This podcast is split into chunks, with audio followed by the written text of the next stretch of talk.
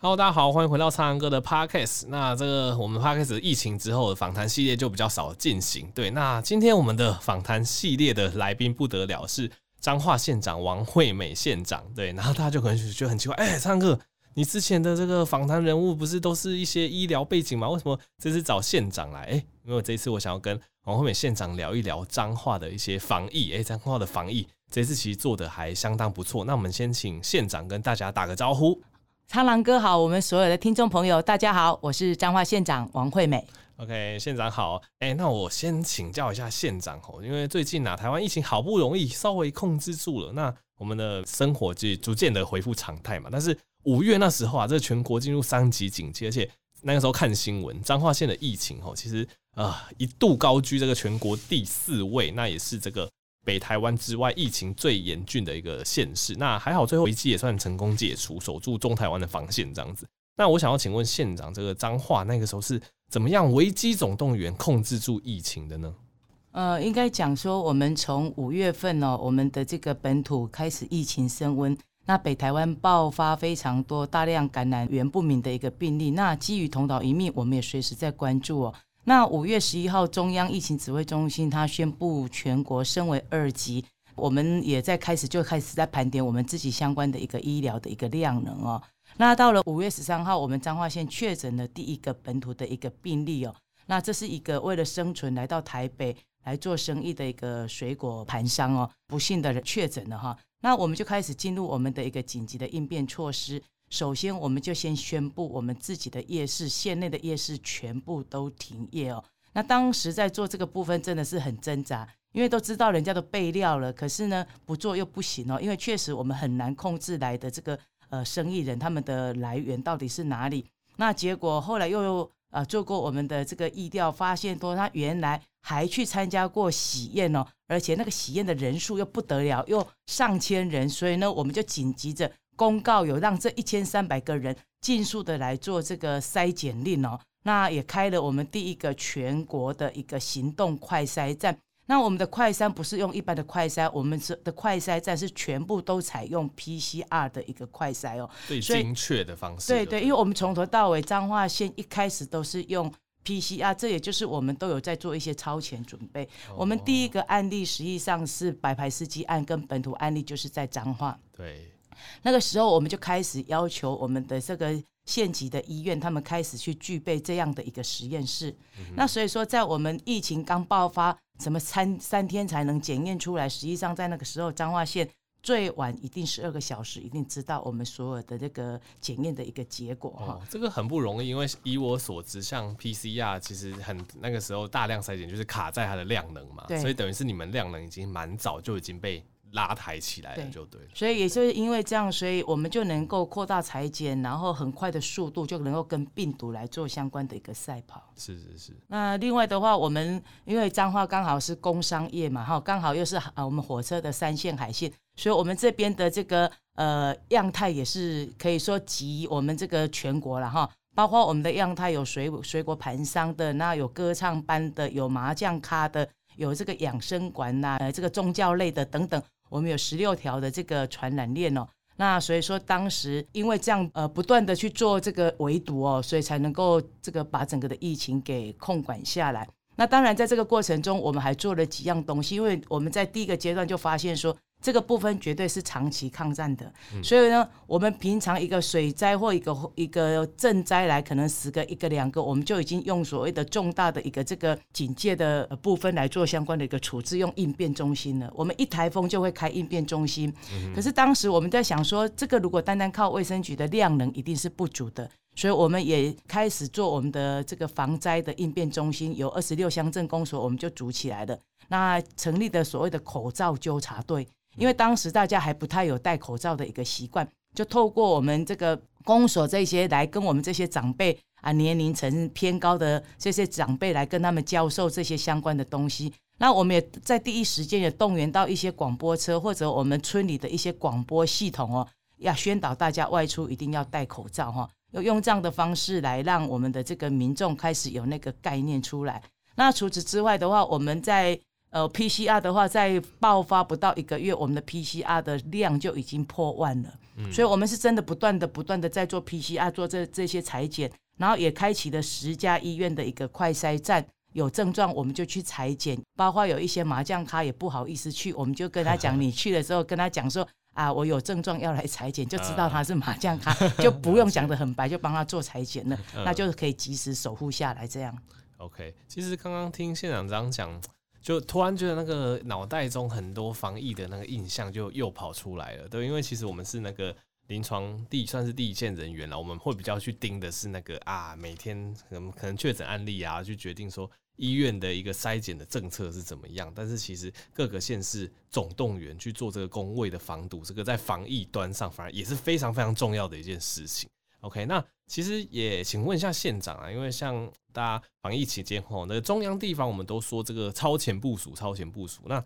那听起来其实彰化县你们呃等于是很快的那个刚刚讲 PCR 量能就起来了，很快去做这个围堵政策吼。那你们相较于一些其他县市比较领先的一些具体作为有哪些？那那其实很多学者也有提出所谓的彰化模式，对，因为这是彰化真的是算是防疫的一个典范。那请问这个县长，什么是彰化模式？也帮我们介绍一下。我们彰化模式大概有三个方向可以跟大家分享哦。第一个，我们的筛检全部用 PCR，那我们就平均每个确诊者，我们大概就框列了三百个人来做 PCR。那所以说，我们 PCR 的检验数字应该也是全国第一了哈。那以到目前到十一月四号来讲的话，我们执行的有十八万五千九百多支的 PCR 了哈。嗯、那第二个，我们有个全国规模最大的疫调团队。我们呢，由卫生局跟警察局就建立了一个这个精准疫调的一个团队，我们真的是好像在做那办那个刑事案件一样，在追病毒哈。嗯、那我们有七大领域里面进行他们的责任分工，有四百多个疫调的人员在做这个病毒的一个防堵，也透过这样的精准疫调啊、精准筛检、扩大裁剪、扩大框列这样的部分，所以我们彰化县的感染源待查个案大概都维持在五趴以下。我们应该也是全国疫调精准度最高的一个那个县市哈。嗯、那除此之外，我们又成立了彰化县政府的居家检疫跟居家关怀中心哦。为什么？因为呢，我们政府就是强制就是把你框列十四天。那我们在去年白牌司机的这个案件里面，我们就大家民众在听到彰化，就有时候会色变哦。那就很多的谣言啊、风声啊、假消息等等。那所以说，我们用一些同理心去思考，后来我们就推动了所谓的一户一社工。来关心他们，包括他们的生活的需求啦，或者有时候他真的是财务的一个问题啦，等等的，来协助他们度过这样的一个难关哦。那我们在最隔离的过程中，都还有我们卫生局的人员在跟他们做联系，所以有时候他们不愿意讲出来，他们到底是在哪里确诊的部分，透过他们不断的关心，然后就可以把这个呃传染链又找出来，另外一个传染链了哈。那透过这样的部分去做相关的一个这个围堵，我我目前听起来这个一户一社工让我其实觉得非常的同理有感啦，对，因为像我知道其实真的蛮多居家隔离、居家检疫的人，他们压力很大，对，而且他们又要去被增加调查，对，所以所以其实后来发现说，哎，很多人都会隐瞒他的那个。去过的场所，对，对，所以其实用这个方式就可以更能精准的去做疫调这样子。而且在这个过程中，确实也有一些小孩子没人顾啦，或者没有、嗯、没有饭吃的，没有人可以跟他准备饭吃的部分，所以也是透过我们一户一社工去把这些问题解决掉的。嗯嗯。那另外的部分的话，我们彰化县大概有十大率先哦，全台的一个防疫措施哦，比如说我们在一百零九年一月份疫情爆发的时候，我们就强制。大家一定要佩戴我们的口罩，这是也是全国之先啊！这个影响就很大，因为白牌司机他当时第一时间，他是在这个医院的急诊室待了十二小时。如果当时没有这个口罩的话，有可能在那一波就已经变成这个院内开始感染了。嗯，好，那第二个部分，我们大概是呃五月疫情开始，我们就第一个停止夜市，马上紧急停止夜市，然后全面消毒。再来第三个部分的话，我们率全国之先呢。呃，在双北还在二级警戒，我们自己在我们疫区哦，也就是那时候的水果链，我们在大概一个礼一天就有二十八个病例产生，一一个礼拜之内大概就一百个病例产生，所以那时候我们也自己就直接把三级警戒的一个标准全部下去做要求了哈。那另外的话，我们也是呃行动快筛站采 PCR 检验方式，也是全台第一的县市开始来设置的。那另外我们也是有二十六乡镇成立了口罩纠察队，还有个案热点的一个清消大队哦，让我们的这个民众他们能够安心哦。也要求我们各乡镇公所来同步开设应变中心，提高我们的防疫的量能，来防堵这些破口。那从五月底开始，我们就全面启动了十家医院的快筛监测。不论你有没有旅游史、接触史，你只要觉得呼吸道有问题或者怀疑，那你只要经过医师的评估之后，我们全部都跟你做 PCR 的一个裁剪哦。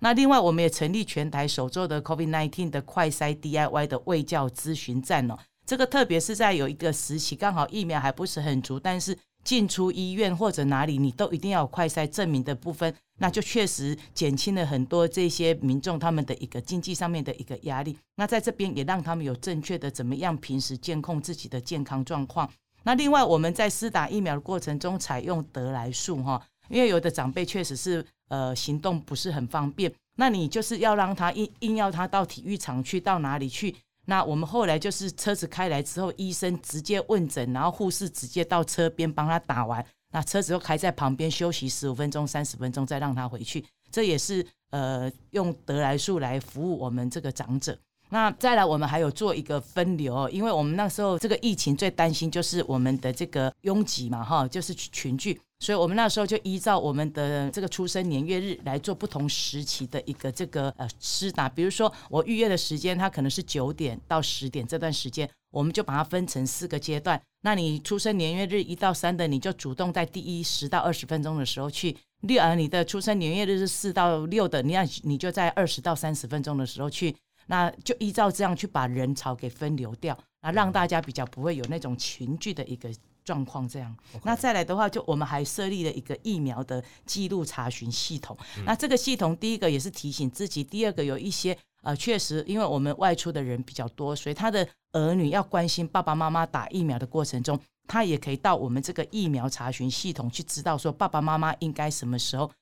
要去打疫苗了。是，其实我听起来里面其实蕴藏很多细节，就是去。等于是可能是拉升疫苗是打率率，所以一些不便民众，你们刚才讲到得来速，然后再来很多民众要打疫苗，防止群聚，用一些特别的方法去做分流。所以其实我们常常都说啊，这个政策要执行好，其实这个很多细节如果有掌握到，那个就是整个效率会提升很多这样子。OK，那我也想要请问一下县长，就是因为其实我们呃防疫，我们都觉得说那个其实筛检的量能一直很重要，也也是因为一开始我们那个。呃，检测的那个速度比较不够，才会后来就是会被大家讲什么校正回归啊，还是怎么样？所以其实吼，那个一开始是属于这个重灾区的这个彰化县，它可以马上扩大筛检，而且就是全面都用，就是会耗时比较久的 PCR 检测，就是让呃紧急的时候四个小时内就可以得到结果，这样子也可以就是比较快的去围堵这个传染链。那在这种就是防疫就如同战场的状况下，彰化县那个时候是。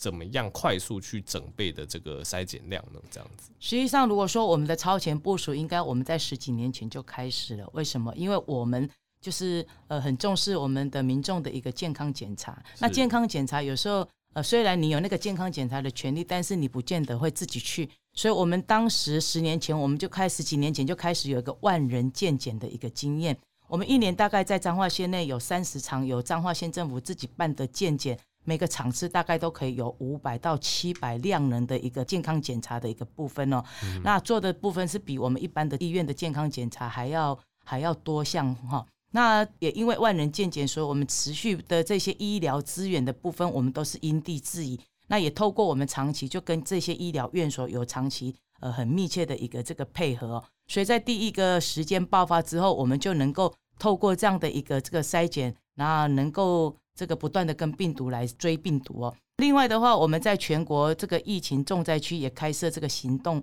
这个筛检站等等，采用 PCR。那我们的那时候的量能最高就已经可以到三千人次以上，也最后也快到可以到四个小时之内得到这个结果。这个也是避免我们的这个呃扩大传染的一个这个部分了哈。那除此之外，大家还有一个重要就是我们有个精准疫调。那另外的话，我们也把这个。因地制宜的部分，到我们八大生活区里面去做这个呃落实我们的一些分流的一个这个部分哈。实际上，在这个做这个呃健检的这个部分的话，很重要的一个部分，大概就是我们在第一时间之内就跟这些医护人员做了很好的这个配合。那很重要，我们在打疫苗又跟别的县市不太一样，别的县市他们可能都做了很多大型的这个公共的这个施打疫苗站，但是我们就比较倾向让民众就近跟地方的医疗院所他们去做配合。那因为医疗院所平常你大概就是医生大概就知道你自己的身体状况，你能打你不能打。那医生在这里就会跟你做很详细的一个评估，我们就比较没有像呃大都会区，他们都在大型的这个施打站里面去替民众来做相关的一个服务。嗯嗯，其实我的经验来讲，我觉得有利有弊。对，像大型的，你说哎、欸，它很有效率嘛，就是可能可以就是快速评估打完。但是像一开始也会觉得说，是不是那种很热的天气，又在大型施打站，有时候你也会觉得那个环境，对，因为一开始施打的时候天气又很热，对，然后如果是比较。诶，临近的一些诊所可能相对来讲环境也会比较好。其实，其实我是觉得这个有利有弊。不过这一次最主要是因为疫苗供给它是不是很确定性的？哦，对。如果疫苗供给有确定性，依照我们过去的我们的这个呃万人健检的一个量能的话，我们可以同时开三十场的大型的，然后再来就是再配合我们的诊所，我们一天可以到三五万的一个量能，绝对都不是问题。那因为中央的政策，它下来的疫苗确实。给我们的也造成我们非常大的一些工作方面的多了很多的问题出来。嗯嗯，就是看那个量去决定你接下来应该怎么要要开开，对对对对对。了解。那那其实我也想要询问询县长哦，因为虽然说现在疫情比较平缓了，但是就是国际还是 Delta 病毒肆虐，而且老实说我也。我我也不觉得台湾可以，就是你说这样子守多久，因为不可能一直就是闭关锁国还是怎么样，你终究还是要打开国门。所以我是觉得，终究有一天可能 Delta 还是会进来。当然，我是希望那个时候大家都是属于就是防护好，可能疫苗大部分都打完的这个状况下。那像针对 Delta 这种传染性比较高的病毒，那像台大公卫的陈秀熙教授，他也是提供了一个 Triad，对，就是三个面对 Delta 我们要注意的事情，一个是疫苗，一个是检测。那一个叫做 NPI，就是那个 non-pharmaceutical 的的 intervention，就叫做非药物性的一个介入，例如说口罩啊、社交距离这一这一类的吼。那其实也想要请问这个王惠敏县长，哎，除了配合中央的一些防疫政策之外，那彰化县目前面对 Delta 的这个危机，你们有怎么样的一个超前部署的一个想法？这样子。实际上，我们过去就一直跟这个陈秀熙教授他们有做相关的一个这个配合哦，包括我们的万人健检，过去也是都是台大下来跟我们做相关的一个辅导，所以他所提出来的这一些所谓的这个疫苗检测，还有这些口罩维持社交距离等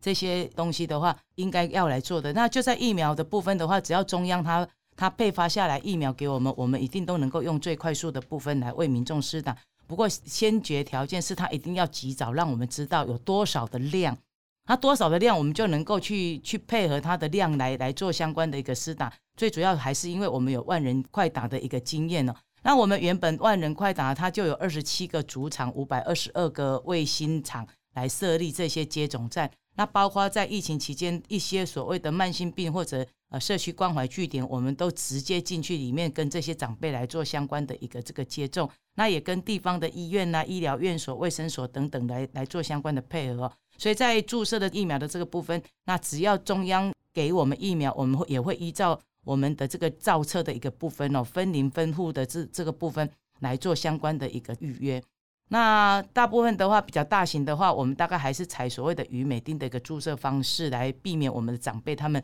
呃。移动的一个风险哦。另外的话，我们也有部分是启用所谓的得来速的方式，来避免这些行动不便的长者呃不必要这样上上下下的一个部分哦。那最主要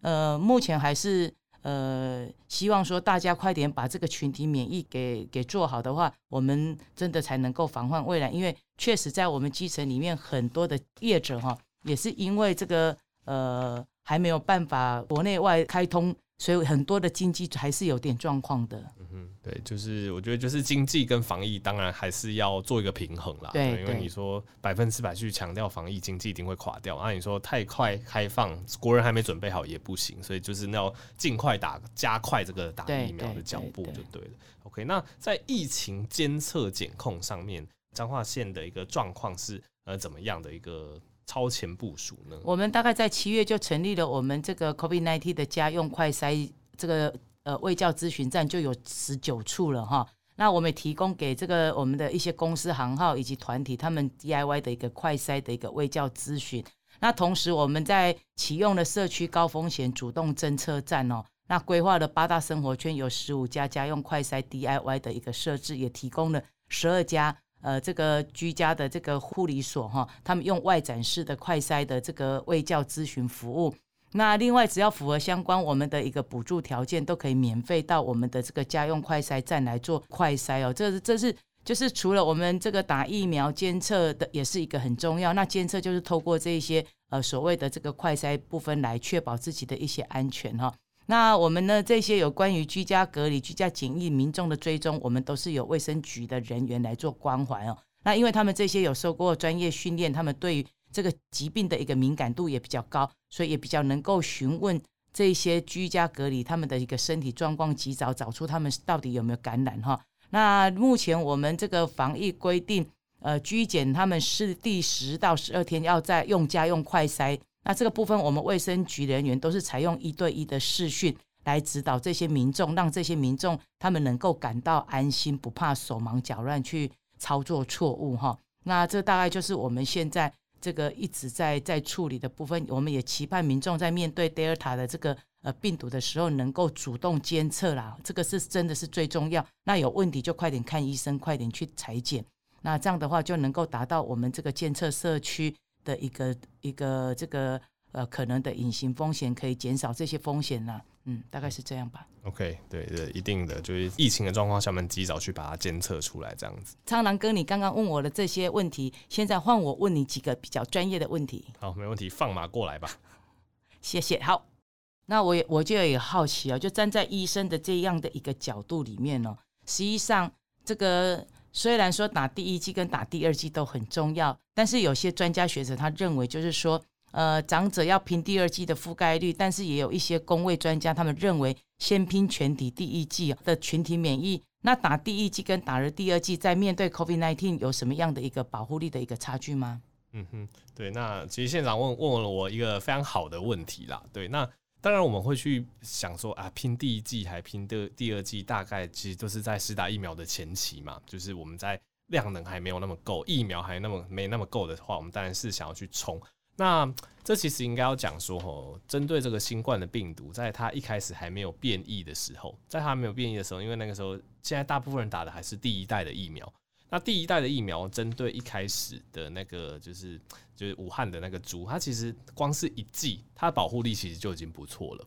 对，所以如果你是说一开始武汉的那个猪，那个病毒株的话，哎，或许我们。呃，先赶快加大量能去冲第一剂，对，那这个其实保护效果、防重症就已经很不错了。但是后来就是各种变异株出来了，是英国猪啊、啊南非猪啊、Delta 啊之类的。那像 Delta，哎，现在就市面上不是市面上，国际上最流行这种呃突破性的 Delta 感染。那像这种 Delta，它其实光是一剂，它保护力其实就会降得蛮低的。对，那即使你打了两剂，现在的研究也说，会打了两剂有可能保护力从原本的八九十 percent 降到五六十 percent。对，所以其实呃，我们现在面对这种变种的这个病毒株，变成一剂，它的防护力已经不太够了。当然，它还是有蛮大一部分防重症的效果，但是跟它未突变的状况比起来，还是要。两剂以上才有比较好的一个，就是阻止呃感染、阻止传染或者是防重症的这个状况吼。那当然，现在我记得台湾的第一剂的已经覆盖率，我记得已经有六七十趴，七十几趴，六七十趴以上了。所以当然，我们第一季有到六七十趴，我们现在能够做的当然是赶快去冲这个第二季的这个覆盖率，对，尽量两季赶快打好打满，然后以后真的是病毒株进来了还是怎么样，国人的防护力还是会比较够的。那最近我们第三季的疫苗在国外专家学者广为讨论哦。那美国 FDA 认为第三季可针对六十五岁以上及及高风险，也就是说第一线的医护人员来进行施打。但目前呢，CDC 只赞成六十五岁以上来施打，而反对高风险的人来进行第三剂。那反对的理由就是说，高风险的人员是比较年轻的，那这一些呃免疫系统如果强的话，第三剂可能反而会造成他们生命的危险哦。那我想请教您，医学的一个角度来看，我们在面对突破感染这样的一个风险，那第三剂的疫苗啊，到底是不是有其存在的必要？OK，其实哈，以医学角度，或是以我觉得现在世界的趋势来讲，就是我觉得以后，呃，每个人就是如果你愿意的话，你去打第三剂，甚至它像就是我们打流行性感冒的疫苗一样，之后变成每年接种，对，其实我觉得它会往这个趋势前进哈。所以等一下可以稍微跟县长稍微说明一下这样子。那其实。呃，第三季吼，因为看他们开始有人打第三季，他们去做第三季的副作用的调查，其实是发现跟第二季的副作用大概差不多。对，第第三季其实它的一个副作用的一个程度，并没有显著的比第二季高啦。对，那现在当然他们去呃权衡一些风险，现在第三季还是主要是打在比较高风险的人。对，那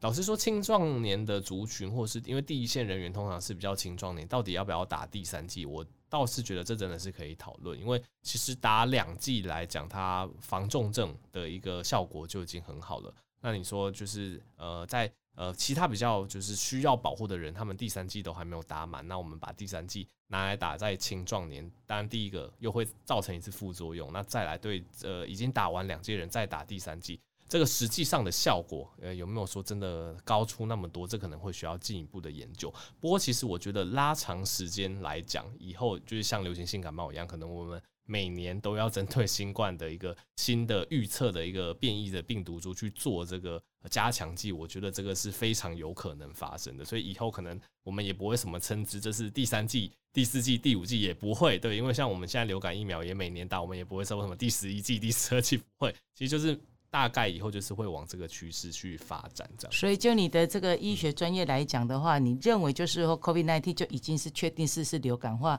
那在这样的过程中的话，就不不太可能会像天花一样有清零的机会了。对，基本上不太可能，因为这个跟病毒的特性是有关系的。因为像我们知道，天花是算是第一个人类靠疫苗战胜了这个病毒嘛。那天花这个病毒，它其实是它呃跟水痘之类的病毒有点像，它是我们叫做 DNA 的病毒。那 DNA 病毒它的一个特色就是它比较稳定，它比较不会变异。对，那比较稳定，比较不会变异。呃，你用一些疫苗还是怎么去防毒它是非常有效的。但是像我们想现在新冠病毒或者是流行性感冒病毒，它们都是属于 RNA。那 RNA 它一个生物学上的一个特性就是它变异度很高，它三不五时它可能接触到什么东西还是怎么样，它就它就产生变异。那产生变异，你原本打的疫苗就越来越没效，它又会造成新的感染。对，所以其实你现在。看国际上的一个局势也是这样子，诶、你可能某一个变异株出来，好像大家比较控制之后，又会有一个新的变异株出来，但但它的一个呃致命性还怎么样，或许会越来越小啦。但是我会觉得说，因为它病毒特性，它是 RNA 病毒的关系，它大概就是我们之后就是要学着跟它和平共存，而不是想办法把它消灭这样子，不然就是会付出非常大的经济上的一个代价。所以相对的这样的话，中央的开发的的的开放步伐应该也要加快了。就我是觉得，当然疫苗冲上来之后，大概我是会觉得大家其实都也想要，可能也想要出国还是怎么样吧。对对，不过我觉得前提就是疫苗赶快冲上来，这一这一切所造成一些危害损失就会比较小。这样好，OK，那诶、欸，那我最后也想请问一下县长哦，就是。彰化的地理位置其实蛮特殊的，它有点像是台湾中间的一个枢纽地带，而且是六都之外的第一农工大县这样子。那这种面对突如其来的这个疫情的袭击下，吼，有没有哪一些防疫环节？因为我们刚刚讲了，其实很多防疫我们都做得很细，做的超前部署。但有没有哪一些环节你觉得是呃有别于其他县市，让你觉得更费尽心力的？那你们又做了哪些方法、哪些政策来加强这样子？呃，我感触蛮深，就是我们的这个数位落差、城乡差距。因为我们在一开始他是分配疫苗给我们，那在这个过程中我们就打得很顺，因为我们有过去那个万人施打的一个经验。所以我们在六十五岁以七十五岁以上的长辈，我们打的比率是非常高的。是。那后来到六十五岁以上，他就用一九二二平台开始去预约。对。啊，问题就出来了。哦。我们就发现到我们一些中高龄的长辈委托他不会用。对。所以我们就紧急的做了一些处置哦，比如说我们就开始这个用了这个广播车啦，到处去广播啊，也请村里长广播，社的这个纠察队等等这些东西。那我们就开始想说要怎么样冲我们的这个注射率，所以我们就开始推出我们全县有一千一百零七个这个疫苗预约的小帮手的一个这个啊据据点哦，就是你不懂得预约没关系，你就到这些点去，他就会帮你去预约，那告诉你什么时候你要去打疫苗，去哪里打疫苗，透过这样的方式来协助我们民众一九二二平台的一个预约操作哈。那我们后来又从整个的数字调查出来，确实有一些偏乡哦，那个数字真的是很难看哦。当别的县乡镇都已经到了六成七成，他们还在两成三成哦。所以这个过程中，我们又派了一票人直接到那个乡镇去，再做一波的这个注射哦，再把那个数字再慢慢再给补回来哦。这是我们在遇到这确实是呃数位落差跟城乡差距的一个非常重要的一个这个问题啦。嗯嗯，对，的确，因为。怎么讲？当然，我们现在电子化归电子化，但还是要考虑到，真的是呃，可能中老年人他操作这些 app 比较不熟。像我现在待的诊所也之前呐，就是疫苗刚开放一九二的时候，就会有很多人路过就进来问说啊，我这要怎么预约？对，所以其实我们真的也是第一线面对很多民众，他就是真的不懂得操作这样的系统，所以其实就是。很有赖政府单位去做这些，就是比较人性化的、个别的去跟他们讲说到底要怎么做这样子。那那后来我们也有做了一个每天做了一个防疫记者会哦。我们大概两点，我们的这个指挥官他宣布的一个相关的一些规范，我们在三点就会开直播，然后把今天的相关的规范，然后哪一些疫苗要去注意，然后还有哪一些事情是要乡亲去配合的，我们都会利用那个。呃，防疫的记者会上面去做宣导哦，那透过这样的一些部分，去把这些城乡差距跟我们的这一些数位落差的部分，去给它弥补回来。OK，好，总之非常谢谢王那个王惠美县长今天的分享。其实我觉得听完之后，对我眼界也呃也不能说开阔，就是是另外一个不同的角度啦。因为其实以县长去做着推这个防疫的一个角度，跟我们从第一线医护人员去宣导民众要打疫苗，我觉得那又是不同的一个层级这样子。那今天听完也是觉得，哎、其实收收获还蛮大的。那谢谢县长这样子。OK，那那如果观众朋友有兴趣，其实也可以去搜寻这个 FB 的王惠美粉丝页，追踪一下我们王惠美县长。那大家有空也可以去呃去这个彰化县这个官方网站看一下。那王县长要不要就是跟大家行销一下彰化呢？呃。彰化有山有水，它有海哦。那彰化它有很多这个独一无二的，比如说我们有呃唯一的一个玻璃馆，它是用七片玻璃去做成的一个妈祖庙。我们有这个呃扇形车库，它也是全世界大概也数一数二的哈扇形车库，这也是火车的这个旅馆哈。那另外的话，我们还最近有一个多了一个海空步道。那海空步道旁边，它刚好是我们方院的一个海牛，这个是无形文化资产的一个部分哦。那很适合你这个带着大大小小的人一起来呃接触大自然，然后可以呃有很多个底栖生物，你可以来这边去探访，然后甚至你可以在我们的沙滩上面去去做这个，应该说烤的蚵仔哈，这个很新鲜的，在这边就亏了的 S I 价哈。那另外的话，我们呢最近也又完成了一个历三任县长来的一个委外哈。就是把我们的清水岩的一个露营区也给委外出去，那这边有豪华的帐篷，然后有大自然，让你可以很舒适的接触大自然，又可以有很有生活品味的哈。那另外的话，呃，我们的实际上，呃，鹿港的文化它就有非常多的这个呃人文底蕴在，有很多的国宝级的大师就是在这边哦。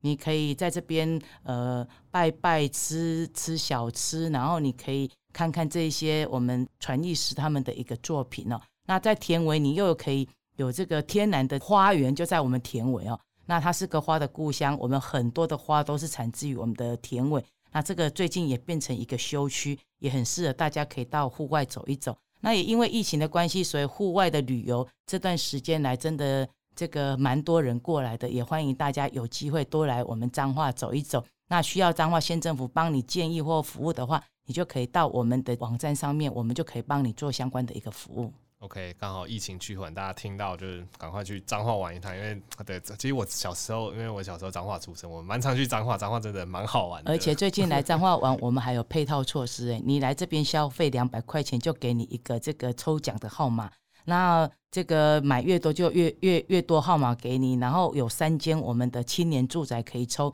那如果不住那里，你可以跟我们换现金也可以 哈。三间房子，然后还有一百台的电动机车，让大家节能爱地球。一万八千个现金奖，所以欢迎大家也可以来彰化走走，然后顺道看看那个青年住宅能不能被你摸走？OK，大家彰化玩起来。好，那今天真的非常谢谢县长。那喜欢我的这个 Podcast 就记得持续订阅、持续追踪。好，那我们就下集 Podcast 再见喽，大家拜拜。好，谢谢苍狼哥，谢谢所有的听众朋友，有空来彰化玩哦。